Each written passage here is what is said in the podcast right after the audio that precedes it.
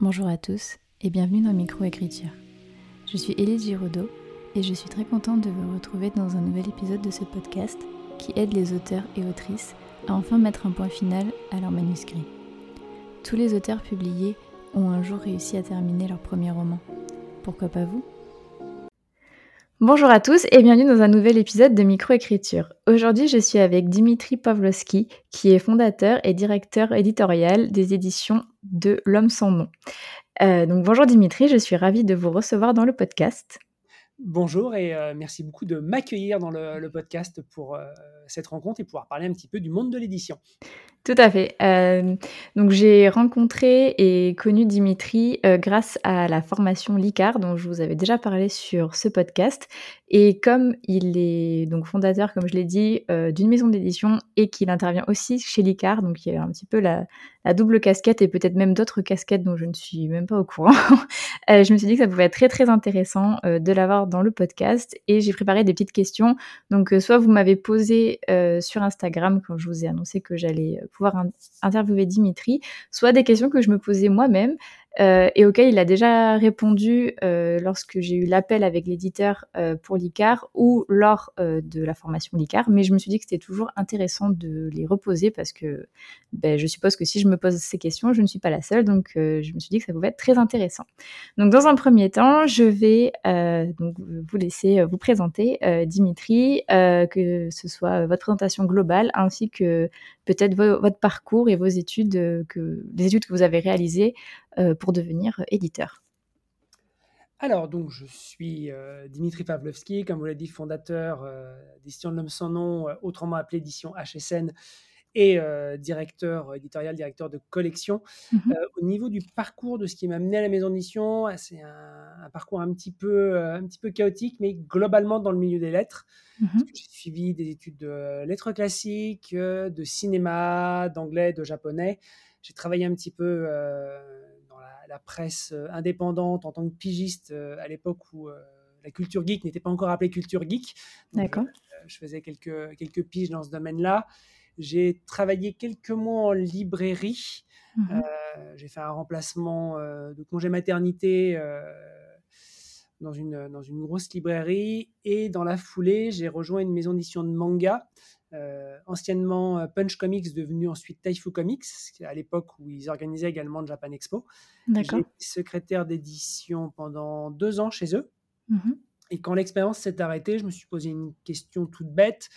J'avais mis un petit peu d'argent de côté, je pouvais euh, passer le permis, m'acheter une voiture ou bien monter une maison d'édition. Je me suis dit qu'un projet de vie professionnel, c'était plus pertinent qu'une voiture, surtout quand on est en région parisienne. Donc, j'ai lancé une maison d'édition.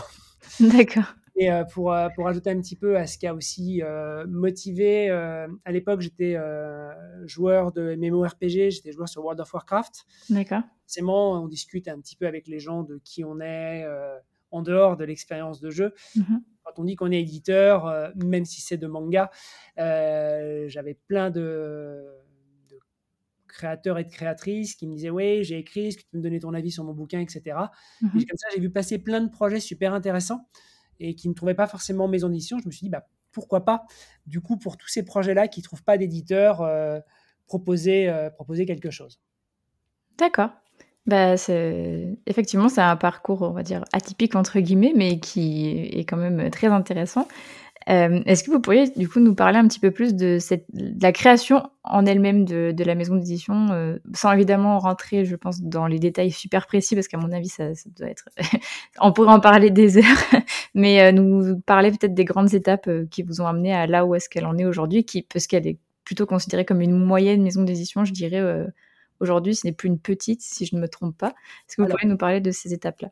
La, question petite, moyenne, c'est compliqué parce que euh, est-ce qu'on considère euh, l'aura et le volume de vente euh, ou bien le nombre de publications? Si on regarde le nombre de publications, clairement, l'homme son est une petite maison d'édition vu qu'on publie par choix très peu. Mhm. si on considère effectivement en matière d'aura, de, de fait d'être installé un petit peu dans le milieu de la littérature de l'imaginaire et des volumes de vente qu'on peut atteindre, effectivement, on est dans le, dans le cadre d'une, dire, d'une moyenne maison d'édition, voilà, une maison d'édition indépendante un petit peu installée. Mhm. Euh, et globalement, moi, au, début, euh, un, des, un des objectifs premiers que j'avais avec la maison d'édition était véritablement de publier peu pour publier bien. Oui, d'accord. Quelque chose qui reste, euh, vraiment dans l'ADN de la maison d'édition. Mmh on, a, on, a, un petit peu baissé le rythme de parution avec les années Covid, des changements de diffuseurs, de partenaires, etc. Mais à terme, le but est de tourner peut-être à 6, 8, 9 titres à l'année, à l'année mmh. et pas au mois, je, je précise, mmh. pour pouvoir vraiment prendre le temps de travailler avec les auteurs et les autrices et de faire le suivi. Donc le travail en amont, travail éditorial, accompagnement éditorial, et le, suivi après la sortie euh, pour accompagner le roman et qui vivent la plus belle carrière possible, que ce soit en librairie en France, mais également en session de droit pour le poche, euh, traduction, audiovisuel, et ainsi de suite. Euh, donc ça, c'était une des premières idées de la maison d'édition, mmh avec un autre point d'importance, la volonté d'être dans une découverte de nouvelles plumes francophones. Mmh donc, beaucoup travaillé avec de jeunes auteurs et de jeunes autrices euh, qui avaient peu ou pas publié et les mhm. accompagner sur le long terme. Euh, donc on se retrouve avec des, des, auteurs et des autrices avec qui maintenant euh, on a publié beaucoup de choses, qui continuent à travailler par ailleurs dans d'autres maisons d'édition. je pense notamment à un auteur comme David Brie, qui est peut-être un des auteurs les plus, les plus connus au niveau de l'homme sans nom actuellement, mhm. qui fait une très belle carrière, notamment avec les, les romans jeunesse qu'il peut faire. Et on a démarré, on a je crois que j'ai publié son peut-être quatrième roman. Il avait publié une trilogie de fantasy euh, et un recueil de nouvelles. Et voilà, on est arrivé à un moment de sa carrière où on était encore sur un, auteur, euh, je ne vais pas dire débutant, mais qui n'avait pas encore explosé comme il a pu exploser maintenant. Mm-hmm. Il y a, c'est vraiment cette volonté-là dans la maison d'édition d'accompagner des, talents. On ferme pas la porte, évidemment. Euh, s'il y a des gros noms qui veulent venir bosser avec nous, on va pas bêtement fermer la porte, parce que c'est aussi des moyens d'assurer une pérennité pour la maison d'édition. Mm, bien sûr. Et un, autre point qui était important au moment de la création de la maison d'édition, c'est que je voulais être en librairie. Euh, je voulais être en librairie avec une diffusion et une distribution, mmh ce qui est souvent un, élément qui peut être risqué euh, d'un point de vue économique, parce qu'il y a le système de, retour. Pour mmh. résumer rapidement, euh, quand on envoie des livres à un libraire, il a le droit de les renvoyer, d'être remboursé du prix d'achat qu'il a eu lui en tant que libraire. Donc, il a cette autorisation de les retourner, d'être remboursé au bout de quelques mois. Donc, c'est une, économie qui est, euh, qui est, assez compliquée pour la maison d'édition parce qu'on a beau envoyer plein de livres en librairie, c'est pas pour autant qu'ils vont se vendre. Mmh. Et euh, la, question de diffusion-distribution, donc qui est euh, la diffusion, c'est les équipes commerciales qui vont aller prospecter pour proposer aux libraires les, les exemplaires des nouveautés. Et la distribution, c'est toute la logistique. Ça implique des volumes d'envoi de livres en librairie qui sont beaucoup plus importants que si on fait tout avec juste notre petite main. Et donc, si ça se passe mal, on peut se retrouver très vite avec des, euh, des questions de trésorerie complexes. Mmh. Mais euh, de, de l'approche que, je, que j'avais, c'était vraiment quelque chose qui était important pour moi, mmh. d'avoir une présence en, en, librairie par une diffusion-distribution. Euh, et effectivement, ça c'est, c'est vraiment ce qui a peut-être été le plus long à, à mettre en place. voilà, j'avais, j'avais des romans qui étaient calés au planning, on va dire bien avant de, de signer chez un diffuseur-distributeur j'ai réussi à, signer chez un diffuseur-distributeur dont j'ai euh, changé au bout de quelques années euh, pour rejoindre un, autre partenaire à une échelle un petit peu plus importante. Et j'ai encore bougé il y a maintenant euh, trois ans. donc, c'est des, choses qui se font généralement de manière assez naturelle pour avoir des, partenaires en diffusion-distribution qui sont vraiment à des échelles cohérentes vis-à-vis de, la, maison d'édition. Et en, dernier point important au niveau de la création, je, ne serais pas là où je suis sans l'aide d'un ami qui est dans le milieu de l'édition, qui est, euh, qui est un, des, euh, un, des, grands anciens de chez, euh, chez Bragelonne, quelqu'un qui s'appelle Olivier Dombray, et qui m'a beaucoup conseillé pour, pour mes premiers choix, mes premières décisions dans le, dans le monde de l'édition. Je mmh pense que sans lui, je ne serais probablement pas encore là aujourd'hui, 13 ans plus tard. D'accord, très bien. Bah, je, je trouve que c'est euh, une bonne manière de, nous avoir présenté, on va dire, les, grands piliers de, la création de, la maison d'édition. Euh, moi, j'avais aussi une question sur euh, votre ligne éditoriale. donc, parce que j'avais bien vu votre appel à texte l'année dernière, en, fin d'année. Et donc, vous, vous, aviez écrit Notez bien que nous sommes une maison d'imaginaire publiant des textes adultes. Pas de jeunesse, pas de romance, pas d'essai, pas de témoignage. Donc pas de jeunesse, pas d'essai, pas de témoignage. Ça, j'avais bien compris. Mais dans mon groupe euh, d'amis, on s'était posé une question sur pas de romance. Donc est-ce que vous pourriez nous réexpliquer un petit peu la, ligne éditoriale de votre maison d'édition et aussi qu'est-ce que sous-entend ce pas de romance? Bah, le, pas de romance sous-entend tout simplement qu'on a plein de, de gens qui nous envoyaient des manuscrits de, de romance, notamment de romans de ou de fantasy romantique. Mhm. Euh, et c'est pas quelque chose qui est dans notre ligne éditoriale. C'est pour ça qu'on a été amené à préciser les, à préciser les choses. Euh, parce que donner la ligne éditoriale de la maison euh, n'est malheureusement pas toujours suffisant. Il faut aussi préciser ce qu'on ne veut pas. Mhm. les, choses ne suffisent pas de juste indiquer voilà, voilà ce qu'on prend. Il faut aussi indiquer, nous on s'est rendu compte par expérience qu'il vaut mieux indiquer aussi ce qu'on ne prend pas de mhm. manière aussi explicite que possible c'est véritablement de ce, de ce point de vue-là euh, qu'on a, on a précisé certaines, euh, certaines choses. effectivement, la, facette euh, pas de romance, c'est qu'au niveau de la ligne éditoriale de, de L'Homme sans nom, on ne, publie pas de romance. on ne publie pas non plus du coup de, de romans de thésy. Donc voilà, c'était une petite précision de ce point de vue-là. D'accord. Mais par exemple, vous, vous, enfin, enfin, on peut vous envoyer un manuscrit d'imaginaire adulte mais il peut y avoir de la romance à l'intérieur euh, entre deux personnages. Il faut juste pas que ce soit au premier plan, si j'ai bien compris. Alors, ce qu'il faut, ce qu'il faut bien voir, c'est que le, la romance est un genre littéraire à part entière ultra codifié. Mmh. Euh, euh, et, et, nous, c'est dans cette optique-là qu'on ne, on ne prend pas de texte de romance parce que c'est pas parce qu'il y a une histoire d'amour dans un, dans un roman qu'on est sur une romance. Le, qui, dit, qui dit romance dit des, des codes, des structures, des, des constructions d'histoire qui sont très spécifique et très spécialisé. Mhm.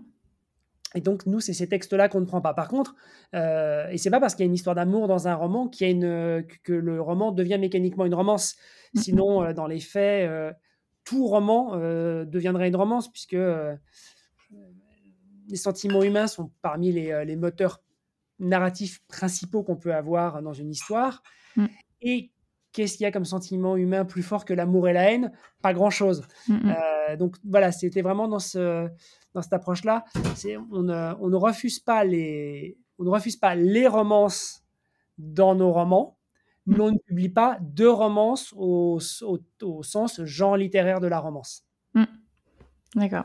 Oui, c'est bien ce que vous m'aviez euh, répondu quand je vous avais posé la question durant l'appel, mais je trouvais ça important de le repréciser parce que de l'autre côté de, quand vous aviez posté votre euh, votre euh, en disant que les soumissions étaient ouvertes, j'avais eu beaucoup de discussions sur ça avec mes copains et copines d'écriture, donc je trouvais ça bien de, de le repréciser. Pour repartir du coup sur la maison d'édition en tant que telle, est-ce que quand on vous envoie un manuscrit, comment est-ce que ça se passe au niveau du premier tri, du comité de lecture etc. Comment est-ce que le comité de lecture est choisi? Quand est-ce que vous, vous lisez les manuscrits? Est-ce que, enfin, est-ce qu'ils arrivent jusqu'à vous?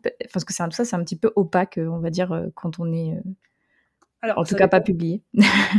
ça dépend beaucoup, beaucoup des maisons d'édition. Euh, nous, au niveau de l'homme sans nom, pour l'instant, on n'a pas de comité de lecture et c'est moi qui fais tous les tris. D'accord, ok. c'est beaucoup de travail, en effet. C'est beaucoup, beaucoup de travail, mais c'est aussi un, un travail qui implique qu'on doit prendre des décisions rapides. Mhm. Euh, et c'est aussi pour ça, voilà, l'approche de la maison d'édition qui est, euh, de, comme je disais, de publier peu pour publier bien, c'est aussi quelque chose qui fait qu'on va publier des, euh, des romans un petit peu, des romans coup de cœur. C'est-à-dire que si un roman ne remplit pas la case potentiel commercial et me plaisant, il y a mhm. peu de chances qu'il soit publié. Mhm.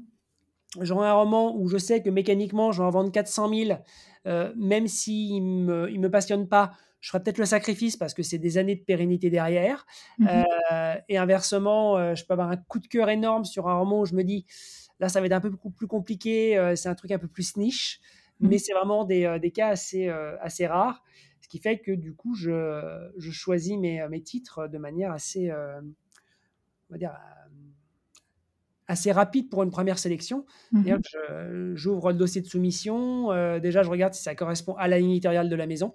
Mhm. Parce qu'on a beau préciser les choses, parfois il y a des, euh, des gens qui tentent, et c'est bien naturel aussi de tenter sa chance avec des textes un petit peu à la limite. Euh, mhm. Je ne suis jamais fermé à avoir des textes un petit peu à la limite, mais je... Ah, ça me permet déjà de faire un, un premier tri quand c'est un peu trop loin de la limite. et globalement, voilà, rien qu'avec le le dossier de soumission et la présentation du roman, je vais regarder voilà, si ça colle, si je suis un minimum accroché, si ça me donne envie de lire le texte. Et mmh j'élimine, on va dire, entre un cinquième et un quart des manuscrits déjà comme ça. Mmh après, je vais regarder un peu plus en détail le début du roman, lire les premières pages, voir comment je suis pris par l'histoire ou pas. Mmh et là, j'élimine encore un gros, gros morceau. parce que globalement, d'expérience que j'ai remarqué, c'est que je prends généralement une décision, ou du moins j'ai un, j'ai un ordre d'idée sur la décision que je vais prendre au bout de 5 ou 10 pages de lecture. D'accord. Et c'est très rare que je change d'avis. Mmh. Euh, je vais, euh, quand je vais aimer, bah, j'ai quand même je vais poursuivre pour vérifier que le, roman ne parte pas euh, en catastrophe. Mmh. c'est rarement le cas. Et quand je ne vais pas accrocher au bout de, bout de 4, 5, 6 pages, j'ai fait l'expérience, j'ai poursuivi parfois des lectures de romans pour voir si j'allais changer d'avis au fil de lecture et c'est jamais arrivé. D'accord. Euh, donc ça pourrait peut-être arriver une fois, mais malheureusement, avec le nombre de manuscrits qu'on peut recevoir, j'en ai reçu plus de 550 sur la dernière ouverture de soumission. Mmh. On peut pas se permettre de se dire, alors voilà, au bout de 30 pages, j'accroche pas tellement, mais il faut quand même que je continue, que ça devienne bien. Euh, et donc malheureusement, on est amené potentiellement à passer à côté d'une euh, d'une pépite. C'est aussi pour ça que l'importance d'avoir un début de roman aussi efficace que possible est loin mmh. d'être négligeable. Mmh, tout à fait. C'est difficile parce que c'est vrai que enfin, généralement, les, les débuts de romans, c'est toujours le plus compliqué, euh, je trouve, à, ah écrire. Mais, euh, mais oui, je, mais je comprends bien. D'accord. Euh, ok, donc pour, ce, pour cette organisation-là. et donc, j'ai une autre question. Est-ce que quand est-ce du coup, comme c'est vous qui faites le, les tri, euh, est-ce que ça vous embête quand vous recevez des manuscrits hors période d'ouverture euh, de, bah, des manuscrits, en fait? Voilà. Alors, euh, dans... Bah, déjà, je les, je les mets de côté. Mmh. Je ne vais pas les regarder avant d'avoir regardé ceux des gens qui m'ont envoyé les manuscrits en respectant les, les consignes. Mmh. Or, euh, cas particulier, par exemple, si c'est moi qui demande un manuscrit à quelqu'un que j'ai pu rencontrer, qu'on m'a présenté, etc., voilà, il y a toujours, des, euh, toujours des exceptions, mais on va dire un manuscrit envoyé à une période où les soumissions sont fermées, voilà, je vais le mettre de côté. Euh, dans les faits, pour l'instant, je les mets de côté, mais je ne sais même pas si je vais les, les regarder. C'est quelque chose sur lequel je n'ai pas encore tranché, parce que je me dis que c'est aussi malheureusement un moyen de faire le, de faire le tri entre les projets, mmh. entre les gens voilà, qui respectent les, euh, les dates d'ouverture et mmh. les gens qui ne regardent pas ça. Euh, surtout les, les, moments où je reçois un manuscrit euh, où il n'y a pas de, de, petits mots expliquant voilà, j'ai bien vu que les soumissions étaient fermées, mais je tente quand même ma chance. Au moins la personne a, reconnaît avoir, mmh. avoir tenté le coup, mais euh, on, voit que la personne s'est un minimum renseignée, donc pourquoi pas. Mais quelqu'un qui m'envoie un manuscrit où j'ai l'impression que je suis euh, un numéro parmi des centaines d'autres, mmh. euh, en soi, c'est le cas. Je suis un éditeur parmi des centaines d'autres. Mais il faut réussir un minimum à le masquer quand on envoie un manuscrit à un éditeur. Mmh. C'est un peu comme quand on est en, recherche de boulot ou on, essaye de, donner le sentiment que la personne qu'on a en face de, soi, c'est la personne avec qui on veut travailler. Euh, donc c'est plutôt voilà, quelque chose que je recommanderais de, faire, c'est d'essayer de respecter un minimum les demandes des maisons d'édition. Et même si on sait qu'il y a un côté de posture, euh, c'est euh, notre société aussi qui est un petit peu comme ça. Mais voilà, on, essaie de jouer le jeu sur ce côté de, posture qui est, qui est, malgré tout un petit peu en place on n'en demande pas des tonnes, mais euh, voilà, juste un minimum, de, minimum de vigilance de ce point de vue-là. D'accord, très bien. J'avais posé cette question parce que euh, je ne dirais pas qui, mais dans la formation LICAR, quelqu'un nous encourage à tenter le coup quand, même quand les manuscrits sont fermés. Et du coup, ça me, ça me, faisait, ça me faisait rire de, poser, de vous poser la question du coup. alors, c'est quelque chose qui s'entend, mais c'est quelque chose qui a, qui a double tranchant. Oui, bien sûr. Sur une situation où, euh, si vous respectez le fonctionnement normal, bah, vous serez, on va dire, sur des chances, euh, des chances et des réactions moyennes. Si vous euh, sortez des, des sentiers battus, ça sera une situation qui sera plus clivante. Mmh. Donc, vous aurez des réactions qui seront positives. Quelqu'un qui se dit bah, c'est cool, quelqu'un a osé, elle l'a bien fait. Mmh. Mais en contrepartie, vous aurez aussi des maisons d'édition qui feront bah, nous, si c'est pas pendant les périodes, c'est automatiquement refusé. C'est-à-dire, en moyenne, le résultat sera grosso modo le même. Mmh mais vous aurez soit quelque chose de beaucoup plus linéaire, soit quelque chose d'un peu plus clivant, à mon sens. D'accord, très bien. je vous remercie pour, euh, pour cette réponse. Euh, du coup, ben, en parlant de l'ICAR, je passe maintenant euh, à la partie ben, concernant cette formation-là. Euh, donc parce que vous êtes donc intervenant chez l'ICAR, même plus, vous êtes euh, un des deux correcteurs. Alors, enfin, en tout cas, moi, à mon, à mon époque, on dirait que, on dirait que j'ai 80 ans. à mon époque, vous n'étiez que deux correcteurs. Je crois que maintenant, vous êtes euh, trois, si je ne me trompe pas. Euh, et en plus, vous êtes donc la personne euh, qui corrige les dossiers de soumission, les simulations de dossiers de soumission qu'on peut faire, et qui aussi réalise les appels avec l'éditeur qui sont compris dans la formation. Euh, donc je voulais savoir qu'est-ce qui vous plaisait dans le fait d'être intervenant euh, chez l'ICAR et nous expliquer un petit peu sur quels aspects vous intervenez. Alors, euh, ce qu'il faut voir au niveau de l'ICAR, c'est que grosso modo, je suis cofondateur avec Lucie et Johanna, parce qu'on était voilà un peu tous les trois, tous les trois très vite. Elles étaient, elles sont avec le projet et elles cherchaient un éditeur pour accompagner le, mmh le projet avec, avec elle. Et donc, elles m'ont proposé. Donc, euh, voilà, j'ai pas été à l'origine du projet. Ça, mmh. euh, rendons à, à César, euh, du coup, rendons à Lucie et Johanna, ce qui appartient à Lucie et Johanna.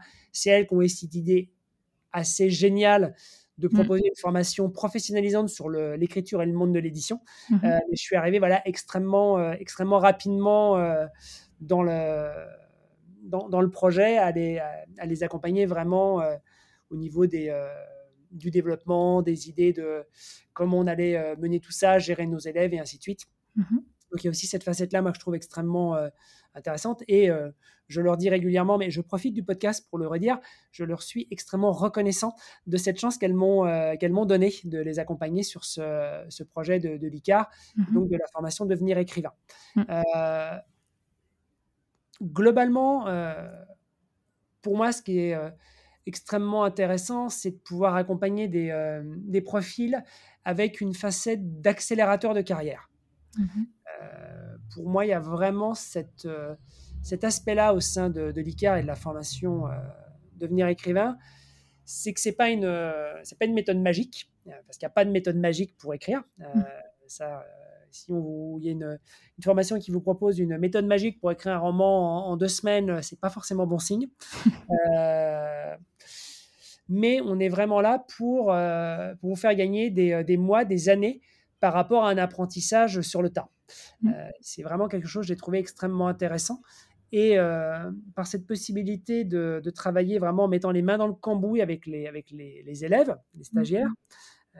par des corrections d'exercices dans travail préparatoire et après, de mon côté, pour cette facette de retour, on va dire, euh, un peu de correction, euh, un peu d'avis éditorial et de conseils éditoriaux sur un début de manuscrit et un, dossier de soumission, euh, il y, a ce côté de, se dire, voilà, on va pouvoir accompagner des, des profils d'auteurs et d'autrices extrêmement variés. c'est quelque chose qui est extrêmement, extrêmement intéressant à faire. Et en plus, à titre plus personnel, moi, ça m'apprend, des choses aussi, euh, parce que inévitablement, je vois beaucoup plus de projets sur lesquels je, travaille, même de manière moins poussée que sur les projets que je vais publier avec mes auteurs et mes autrices. Mmh Mais tout, ça me permet de, voir des, euh, des, difficultés, des problématiques, des idées, et ainsi de suite, chez d'autres euh, profils, notamment dans des genres littéraires que je ne vais pas forcément publier. Et c'est un, vrai, c'est un vrai plus aussi, moi, de mon, de mon côté. D'accord, très bien. Et et du coup, oui, durant la formation, euh, je crois que, enfin, oui, j'en suis sûre, je sais pas pourquoi je dis je crois, euh, vous, vous animez aussi euh, des, comment, des visios, oui, des, des visios qu'on a les, vendredis soirs. Conférences, conférences. Oui, voilà, les conférences. Est-ce que vous pourriez aussi nous parler de, de ces différentes conférences? Peut-être que ça intéressera certaines personnes par rapport à l'ICAR, parce que moi, j'ai eu mes petites conférences préférées et celle que vous animez en faisait partie. Donc, Merci. Nous, enfin, moi de mon côté, euh, j'ai euh, trois et maintenant quatre. Vous étiez sur quelle session de formation déjà? Phoenix. Phoenix. Donc, je pense pas que vous ayez eu la présentation des exercices, qui est quelque chose qu'on a, qu'on a rajouté. Mmh, oui, je pense pour la, dernière session. voilà, donc j'anime la, des, des, tout premiers lives, des tout premiers lives vidéo avec donc Caroline, qui est une autre membre de l'équipe de correction. Et on fait vraiment une présentation des, euh, des exercices pour donner le maximum de clés et mmh. permettre euh, à, tous les, à tous les élèves de, de tirer le maximum des exercices dès le départ. Mmh. Euh, c'est aussi les, les retours d'expérience qui nous permettent d'affiner justement toutes ces, toutes ces choses-là pour proposer des choses les plus pertinentes possibles mmh aux élèves de formation en formation. Et après, un peu plus sur mes spécialités, j'anime trois trois lives euh, sur les, genres littéraires. Donc à la fois pour faire un petit récap sur qu'est-ce que sont les genres littéraires dans le monde de l'édition, euh, autour d'un projet, euh, quel est le genre littéraire de ce que chacun et chacune écrit. Un live sur le monde de l'édition, donc vraiment de la chaîne du livre au métier de, de l'éditeur et de l'auteur, du contrat et ainsi de suite. Donc vraiment cette facette beaucoup plus profession euh, du monde de l'édition qui est important à connaître pour euh, quand on se lance en tant qu'auteur ou en tant qu'autrice. C'est mmh intéressant de savoir comment ça fonctionne. Oui. Et le dernier qui est autour des soumissions de manuscrits aux maisons d'édition, mmh. euh, où je, je, développe un petit peu autour du, du dossier de soumission type qu'on vous propose, un petit peu sur les process de travail que peuvent avoir les maisons d'édition en matière de choix de, manuscrits et, et, un petit peu toutes ces, toutes ces questions-là. Et, évidemment, après, je, fais des petites apparitions dans le live de clôture, qui est un, vrai petit plaisir pour pouvoir échanger avec les, les élèves qu'on a côtoyés pendant plusieurs semaines. Mmh et quand c'est nécessaire, je fais des, des, remplacements sur les ateliers et ainsi de suite. voilà, c'est aussi le, la, la, particularité, comme Lucie et Johanna, d'avoir été à dans les premières étapes du projet, c'est quand il y a besoin de faire un remplacement, c'est assez naturellement nous qui, euh, nous y collons. oui, je comprends. Euh, bah alors justement, j'ai mes trois dernières questions sont quasiment sur vos interventions dans, dans l'ICAR, une pour chaque euh, conférence. Euh, la première, donc, est une question assez spécifique, mais je me suis dit que j'allais profiter de vous avoir sur le podcast pour vous la poser. Euh, parce que euh, c'est une grande question euh, qui tourne au sein des auteurs et des autrices sur Instagram, surtout puisque c'est surtout là où je suis. Est-ce que vous pourriez nous expliquer donc aux auditeurs et aux auditrices plus clairement quelle est la différence entre un manuscrit de fantasy et un manuscrit fantastique Alors c'est compliqué. Je vais, je vais y aller un peu. Je vais malheureusement rester un petit peu en surface euh, parce qu'on pourrait passer des, euh, des, heures à en discuter. Mm. C'est très intéressant, mais euh, peut-être un peu trop spécialisé. il faut bien, faut bien avoir une chose, c'est qu'il y a aussi on, est dans des choses qui sont liées à la théorie littéraire et à la théorie des, genres littéraires, et c'est des, des, sujets qui sont, qui sont extrêmement, extrêmement denses, extrêmement complexes. entre spécialistes, il y a des, il y a des désaccords assez, euh, assez courants, mais de manière très euh, basique. on, va pouvoir euh, considérer qu'en fantasy, on est généralement, généralement, parce qu'évidemment, il y a des exceptions qui vont, qui vont arriver assez souvent, être dans un monde différent du nôtre où les éléments magiques, surnaturels, etc., vont être considérés comme acquis, connus, reconnus et non pas euh, non normaux. Mmh. Et dans le fantastique, on va dans l'absolu être plutôt dans notre réalité et les éléments surnaturels euh, vont être des, euh, des, choses qui ne sont pas normales dans les règles telles qu'on les connaît normalement. D'accord. Typiquement, le Seigneur des Anneaux, on est sur de la fantaisie. Mhm. Et euh, Harry Potter. Alors là, de mots passants, on est sur du fantastique. D'accord. Et du coup, Harry Potter, ce serait plutôt. Euh, Harry Potter, on, a, on commence à arriver sur des choses qui sont un petit peu plus, un petit peu plus complexes. Euh, dans l'absolu, d'un point de vue catégorie des genres littéraires, on serait plutôt sur du fantastique. mmh. mais par rapport au, à la façon dont ça s'exprime un peu plus clairement, je pense qu'on peut le, on peut le considérer comme de l'urban fantasy au final. Mmh. donc on se retrouve, on le voit, voilà, on est forcé d'inventer des, d'inventer des, sous-genres et ainsi de suite. Mais globalement, voilà, c'est les éléments fantastiques sont connus et appréhendés des gens. On est on voit bien les difficultés. J'emploie le terme les éléments fantastiques. Le problème, c'est que les éléments fantastiques font partie d'un monde de fantasy. Parce que le terme fantastique, c'est tout ce qui n'est pas de notre réel. Euh, donc, on va dire les éléments euh, surnaturels, magiques, mm. euh, sont intégrés, connus, etc. on est plutôt sur quelque chose qui va pencher vers la fantasy, mm. avec normalement fantasy un monde qui n'est pas la Terre et les mmh choses ne sont pas euh, dans, nos, dans nos règles de fonctionnement de base et viennent un petit peu les, euh, les bousculer, mmh on va être fantastique. Et on se retrouve avec toutes les, euh, les problématiques de quid d'un récit avec des, des créatures fantastiques sur notre planète intégrées, pas connues, connues, et ainsi de suite. Et après, ça devient extrêmement, extrêmement compliqué derrière. D'accord. Bah, je, je, pense que juste avec euh, votre réponse, on, se rend bien compte de la difficulté de, de comprendre la, la, différence entre, entre ces genres avec tous les sous-genres qui existent. Mais, euh, de, retrouver, euh, c'était dans le... Alors, je ne sais pas si je l'ai. si je l'ai, je vais pouvoir faire la citation.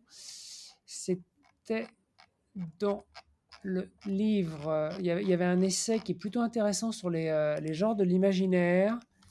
Euh, qui est le guide d'Apophis, le, guide des genres et sous-genres de l'imaginaire. Il faisait l'exemple, le fameux exemple du chat. Euh, voilà. C'est euh, si le chat parle parce que c'est habituel et banal dans cet univers, que c'est un fait connu et établi qu'une chaque personne, comme le fait qu'il y ait des dragons dans le ciel et des elfes à la taverne du coin, c'est de la fantaisie. Ce qu'il faut retenir, c'est que l'explication est surnaturelle, non rationnelle, non scientifique, qu'il n'y en a pas et que c'est un phénomène banal qui ne choque personne et s'inscrit dans le cadre normal de ce monde. Mhm. Et si un chat se met à parler sans explication rationnelle alors qu'aucun chat ne parle et que c'est scientifiquement impossible, et ce dans un cadre qui est la plupart du temps, du moins notre monde moderne, terrestre, cartésien, c'est du fantastique. Mhm. Mhm. Voilà, donc, euh, donc je, je, donne la référence, c'est le guide des genres et sous-genres de l'imaginaire de Apophis chez Albin Michel Imaginaire, qui est un très bon petit guide qui peut vraiment donner des, euh, des, lignes directrices assez intéressantes. Avec évidemment, plus on va rentrer dans les, euh, dans les spécialités, les sous-genres de sous-genres de sous-genres, mm. des choses qui peuvent être sujet, sujet à discussion.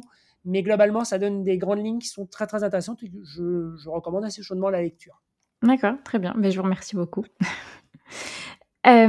justement, par rapport, donc je, je, je, change de sujet et je reviens sur quelque chose d'un peu plus, de moins technique, si je puis employer ce mot, euh, par rapport aux soumissions lorsque nous sommes euh, primo euh, écrivains, ce qui est souvent le je pense, le cas quand on suit la formation LICAR. Et justement, je pense qu'on se pose beaucoup ces questions quand on n'est pas encore publié.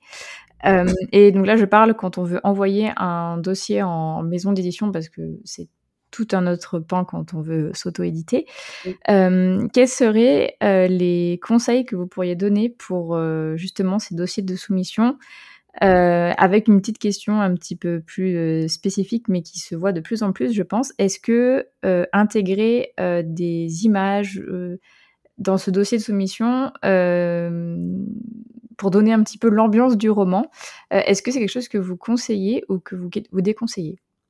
Alors, euh, au niveau du dossier de soumission, le conseil que je vais donner, c'est respecter au maximum les consignes que donne une maison d'édition. Mmh c'est vraiment pour moi la chose la plus importante. Vous pouvez avoir votre dossier de soumission euh, type.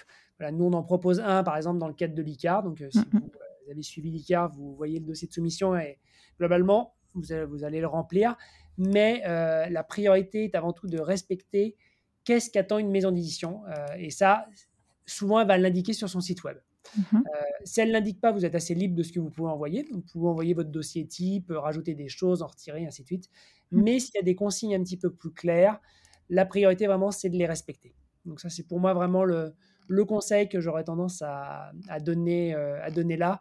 Après, voilà, c'est des conseils tout bête, sachez donner envie avec votre présentation de projet, ce qui est donc un côté synthétique, efficace et percutant. Mmh. et pour la question du, du mood board, je ne vais pas le recommander de manière absolue parce que même chose, il y a des maisons d'édition que ça ne va pas forcément intéresser. Mmh en soi, c'est quelque chose qui n'est pas inintéressant, mais ne le faites que si vous êtes un minimum sûr de vous. Ne vous dites pas, je vais mettre un mood board parce que tout le monde le fait et que vous n'êtes pas du tout, du tout à l'aise pour essayer de trouver trois images euh, qui reflètent l'ambiance de votre roman. Il y a des, euh, on vous demande de bien écrire, on vous demande pas nécessairement d'avoir des idées visuelles euh, que vous allez réussir à retrouver pour votre, pour votre roman. Donc l'important, c'est le, contenu du texte. Mhm. Si vous êtes à l'aise avec l'idée du mood board, bah, pas de problème. Faites-en un, d'autant si la maison d'édition ne le, ne le refuse pas, mais, euh, mais ne vous forcez pas à le faire si vous sentez que vous n'êtes pas à l'aise. Mieux vaut pas de mood board qu'un mauvais mood board. Hmm. D'accord. Et ça peut être. Euh, euh, comment dire? J'allais dire néfaste, mais c'est pas vraiment le mot, mais genre négatif ou mal vu, à quel moment? Enfin, si imaginons, vous voyez vous le mood board et vous imaginez quelque chose dans votre tête et après vous lisez le texte et qu'il est très bien mais qui ne correspond pas au mood board, ça peut être euh, du coup inefficace dans ce cas-là? Ça peut être inefficace, c'est un peu comme une couverture. Si euh, vous, voyez, vous avez une couverture et qui ne reflète pas du tout l'ambiance du roman, bah, vous n'allez pas y rentrer de la même manière. Mmh, mmh, d'accord, je comprends. Et là, on peut se retrouver sur quelque chose qui rapidement commence à coincer. donc ça, c'est un, un, point où, pour moi, il faut vraiment faire preuve de vigilance de ce point de vue-là. Mmh Parce que si vous vous retrouvez sur un, sur un roman, on a l'impression qu'on va lire A et en fait on lit B, bah, on va décrocher beaucoup plus vite, même si le roman est très bon. D'accord. Ok, je, comprends. Euh, très bien. Et alors, du coup, dernière question qui, qui regroupe plusieurs questions. Euh, est-ce que, euh, donc là, c'est un petit peu dans le cadre de démystifier ou non des, les bruits qui courent, on va dire. Est-ce que, en tant que primo-auteur, il est possible d'être édité si euh, nous arrivons dans le monde de l'édition avec une saga? Euh, est-ce que c'est vrai que c'est mieux euh, de proposer un one-shot pour rentrer dans le monde de l'édition? Et est-ce qu'il y a une taille de roman préférentielle pour les éditeurs quand l'auteur n'est pas connu du tout, on va dire, qu'il arrive, qui débarque? Voilà, la grande question des sagas. Il faut bien voir. Alors, il y a saga et saga. Euh. Si vous écrivez quelque chose en, deux, peut-être trois volumes, pour les maisons d'édition, c'est des choses qui peuvent encore être envisagées. Mm-hmm. Si vous euh, écrivez une saga en 4, 5, 6, 8, 10 volumes, mm. ça va vite devenir plus compliqué euh, parce que c'est des enjeux économiques qui ne sont pas les mêmes pour les maisons d'édition. et donc, clairement, il y a des maisons d'édition, ça va vous fermer les portes de manière automatique. Mm. moi, je sais qu'au niveau de l'homme sans nom, au-delà de trois volumes, sauf si c'est des volumes extrêmement courts et qu'on peut se dire, bah, euh, quelqu'un m'envoie euh, voit six volumes et en fait, euh, ils peuvent être regroupés en deux volumes, en trois volumes, parce que c'est à chaque fois des, textes très très courts. Pourquoi pas Mais au-delà de trois, on ne va pas pouvoir le faire parce que c'est des, choses qui sont très très compliquées derrière. Mmh c'est le cas de pas mal de maisons d'édition. après, ça va dépendre des genres, des genres littéraires, des maisons d'édition et ainsi de suite. Donc, il n'y a pas de règle absolue. Mais malgré tout, pour un primo-romancier ou une primo-romancière, je ne peux que recommander de ne pas partir sur des sagas interminables parce que c'est quelque chose qui est. Euh, c'est une somme de travail déjà pour vous qui est hyper, euh, hyper pesante et euh, vous vous enfermez en début de carrière dans un projet long. Hmm. Donc voilà, la, recommandation, c'est projet court, one shot ou peut-être deux, trois volumes, mais, mais pas nécessairement plus. Après, pour les tailles de romans, bah, ça dépend beaucoup des, euh, maisons d'édition et même chose des genres littéraires. Euh, sur un roman de fantasy, arriver à du 120, 130, 140 000 mots, c'est des choses qui, euh, qui se font sans que ça soit particulièrement gênant pour les maisons d'édition. là où sur de la romance, on parlait de genre très codifié, on est plutôt sur des textes on va rarement dépasser les 100 000 mots. Sur je parle vraiment sur des, formats types. Mm. donc, il n'y a pas de. Malheureusement, il n'y a pas vraiment de réponse de réponse vraiment type. Il y a vraiment un côté un petit peu, euh, un petit peu cas par cas. Mmh Donc, on est sur, euh, sur quelque chose, mais bah, de manière toute bête, on va dire qu'un un roman, euh, un roman standard va faire grosso modo entre, entre 60 000 et 120 000 mots. Mmh D'accord, très bien. Ben, je vous remercie beaucoup pour vos réponses. Est-ce que vous auriez un dernier conseil à, donner en tant qu'éditeur qui donc édite des plumes francophones à des auteurs qui auraient envie de, ben, se lancer, envoyer leur, leur projet donc dans votre maison d'édition ou non? Alors déjà de, ne jamais hésiter à envoyer un projet. ça c'est quelque chose faut accepter de dire voilà, là je mets un point final et j'envoie. Mmh. Euh, j'envoie aux maisons d'édition qui m'intéressent, euh, quelle que soit leur taille. Euh, il peut y avoir des bonnes surprises qui, qui arrivent. donc ça, c'est un point qui est, qui est important. après, c'est un point qui n'est pas évident parce que c'est aussi un peu prêché pour ma paroisse. C'est de dire que se former est important. voilà, mais je ne veux pas non plus transformer mon propos en discours publicitaire et commercial pour pour la formation. Mais je sais pas, vous, de votre expérience, comment vous avez ressenti le fait de vous former en tant qu'autrice euh, débutante? Euh, oui, ben, j'avais fait un épisode euh, complet sur sur la formation et, et oui, oui, enfin j'avais beaucoup beaucoup appris et surtout sur la partie édition, ce qui m'aide encore aujourd'hui. Enfin, bon, j'ai pas encore envoyé, mais ça ça m'a ça m'a beaucoup servi, surtout pour apprendre à parler de mon roman, euh, la, phrase, euh, la première phrase, des petits exercices qu'on faisait, tout ça. Donc euh, oui, oui, ça, ça m'a beaucoup aidé sur, sur la partie édition. Mm. Se former peut être quelque chose d'intéressant, mais voilà, selon les, selon les profils, les formations, ça peut être des choses qui sont, qui sont coûteuses, donc c'est pas forcément accessible à toutes les bourses, mais pour, pour, celles et ceux qui n'auraient pas forcément la possibilité, que ce soit financière ou en temps, de se former, c'est d'expérimenter les choses par vous-même aussi. Euh, c'est de, tester, euh, de tester des choses. Euh, c'est vous dire, voilà, bah, sur j'ai jamais fait de plan jusqu'à présent pour mon roman, bah, je vais essayer d'en faire un. j'ai jamais écrit une nouvelle, bah, je vais essayer d'en écrire une. Voilà, aller essayer des choses, aller expérimenter des choses, ça peut beaucoup beaucoup apporter. Je parlais moi tout à l'heure de mon de mon expérience en tant que voilà éditeur qui corrige et qui accompagne des projets. Bah, je, je progresse aussi moi dans mon métier d'éditeur vis-à-vis de mes auteurs et de mes autrices que je publie par cette expérience-là, parce que j'expérimente d'autres choses. Donc voilà, euh, vraiment euh, ne, pas hésiter, ne pas avoir peur d'aller voir d'autres horizons, d'explorer d'autres chemins. C'est quelque chose pour moi qui est, euh, extrêmement, extrêmement intéressant qui peut apporter vraiment beaucoup. Très bien. Ben, je vous remercie beaucoup de, pour votre temps, d'avoir accepté aussi de venir sur le podcast. Et euh, je vous dis peut-être à bientôt, on ne sait pas. peut-être avec un manuscrit du coup. Ah, peut-être. c'est possible, peut-être un jour. Euh, je vous remercie encore une fois et je remercie tous les auditeurs et les auditrices qui nous auront écoutés jusqu'au bout euh, en espérant que l'épisode leur aura plu. et je vous souhaite à tous et à toutes une très bonne journée ou une très bonne soirée suivant quand est-ce que vous écoutez le podcast. Merci beaucoup à tous pour votre écoute. N'hésitez pas à noter le podcast sur la plateforme sur laquelle vous l'écoutez et à y laisser un commentaire si vous le pouvez. Cela m'aide énormément au référencement et à faire connaître le podcast. Si vous voulez venir témoigner d'une expérience qui vous est arrivée en tant qu'auteur ou autrice, ou bien nous faire part d'une difficulté que vous avez réussi à surmonter pour l'écriture de votre premier jet, n'hésitez pas à m'écrire sur Instagram ou bien à l'adresse mail elise.giraudot.contact.gmail.com. À bientôt